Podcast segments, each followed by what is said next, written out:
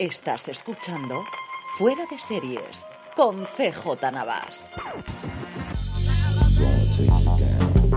Bienvenidos a Streaming, el programa diario fuera de series en el que un servidor, CJ Navas, te trae las principales noticias, trailers, estrenos y muchas cosas más del mundo de las series de televisión. Edición del martes 12 de julio, vamos allá con todo el contenido, pero antes ya está aquí Prime Day y como ya sabéis, si compras desde amazon.fueradeseries.com, a ti te costará lo mismo y a nosotros nos estarás ayudando. Para aprovechar estos dos días, 12 y 13 de julio en el Prime Day o cualquier otro día del año, ya sabes, amazon.fueradeseries.com para tu compras en Amazon.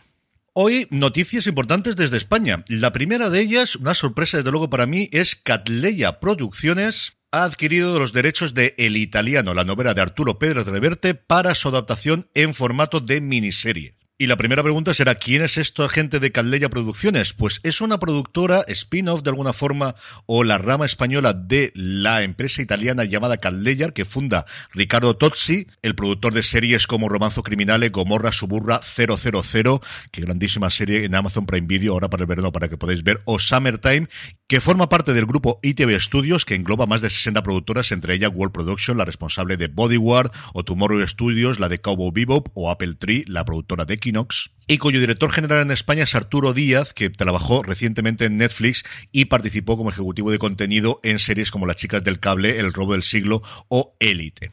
Por ahora no tenemos casting, pero sí el creador, al menos el guionista, va a ser Beto Marini, conocido por su labor en películas como Mientras duermes, El desconocido, Extinction o fundamentalmente La unidad y que desde luego han entrado a lo grande con la adaptación, pues uno de nuestros novelistas más conocidos, algo que, que, hasta hace años en España era absolutamente imposible, lanzar un proyecto sin tener la confirmación de una plataforma o de una cadena detrás. Así que espero que les vaya muy bien el proyecto, espero que podamos ver la serie dentro de pronto y a ver si podemos hablar con ellos y que nos cuenten un poquito más cómo es esto de lanzarse a la aventura de producir, al menos sin red inicialmente. Otra cosa es que lo tengan apalabrado ya y todavía no lo sepamos.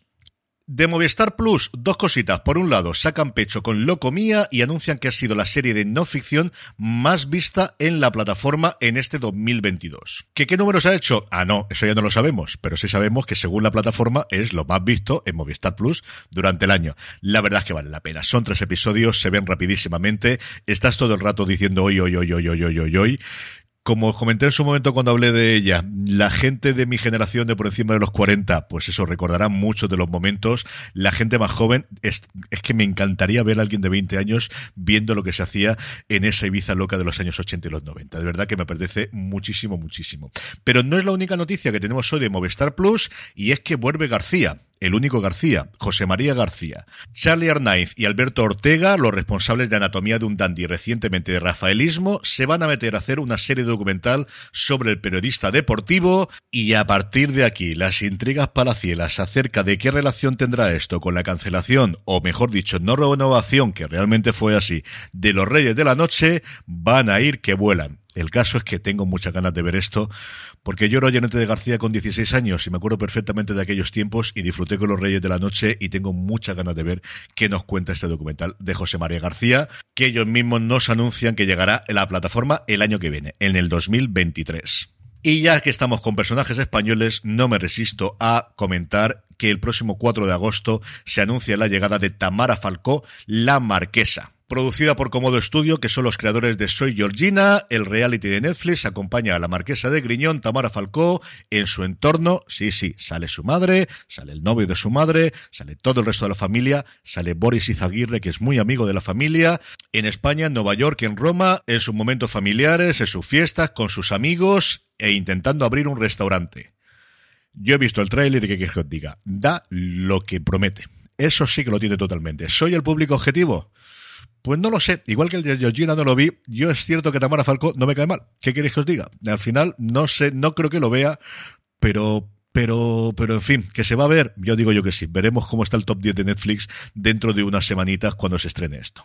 Los estrenos del día, uno solo, pero qué estreno. La segunda parte de la sexta y última temporada de Better Call Saul. Por fin tenemos el final de, pues esta, de esta absoluta y total maravilla, de la cual desgraciadamente me quedé la primera temporada y no voy a llegar a tiempo para engancharme, o igual sí, que vete a saber si al final logro pegarme el maratón que quería hacer y engancharme. No voy a descubrir nada que no sepáis a estas alturas, así que todos aquellos que estéis al día con la serie, disfrutar de ella.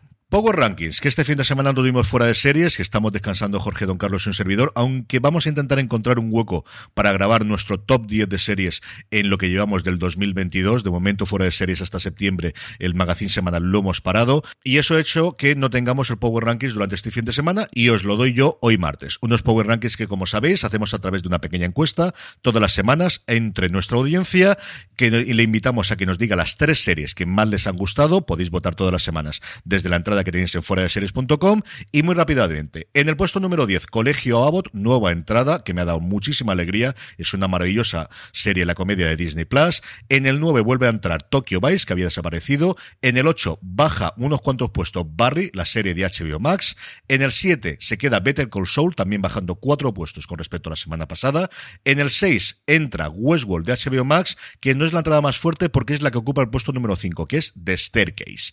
El 4 de Umbrella Academy, la subida más fuerte de la semana, seis puestos. Con respecto a la semana pasada, para toda la humanidad ocupa el puesto más bajo del podio, en el tercer puesto la serie de Apple TV Plus, subiendo cuatro lugares, y la mayor sorpresa para mí de la semana, Stranger Things se queda en el puesto número dos. Desciende en uno, incluso la semana en la que se estrenaron sus dos últimos episodios de esta cuarta temporada. ¿Por qué? Porque The Voice, la serie de Amazon Prime Video, el fenómeno, habría que decir, de Amazon Prime Video, la franquicia que tanto tiempo estuvo buscando Amazon, escala un puesto ocupando el lugar de honor en nuestros Power Rankings. Como os comentaba antes, podéis votar hasta este jueves para el de Power Rankings de la semana que viene en la entrada que encontraréis en fuera de series.com o si os unís a nuestro grupo telegram.me barra fuera de serie, nuestro grupo de Telegram, os avisaremos cumplidamente para que entréis y en 10 segunditos podáis colgarnos y decirnos cuáles son vuestras series favoritas. Y terminamos con la buena noticia del día y es que Hulu ha renovado por una tercera temporada solo asesinatos en el edificio.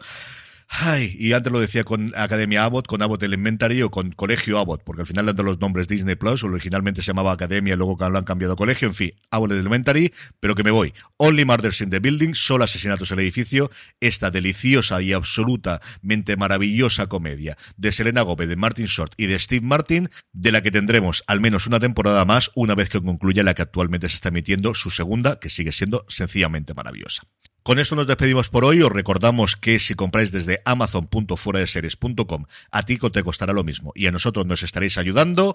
Volvemos mañana. Vamos a reestructurar durante estos meses de verano un poquito el contenido. Posiblemente durante agosto, al menos las dos primeras semanas, paremos un poco, pero mientras tanto estaremos aquí todos los días, incluso posiblemente los lunes ocupando el huevo que tradicionalmente tenía fuera de series. Así que ahí estaremos. Que disfrutéis todos aquellos que estéis en las vacaciones, los que no, que falta muy poquito. Mañana volvemos. Recordad, tened muchísimo cuidado ahí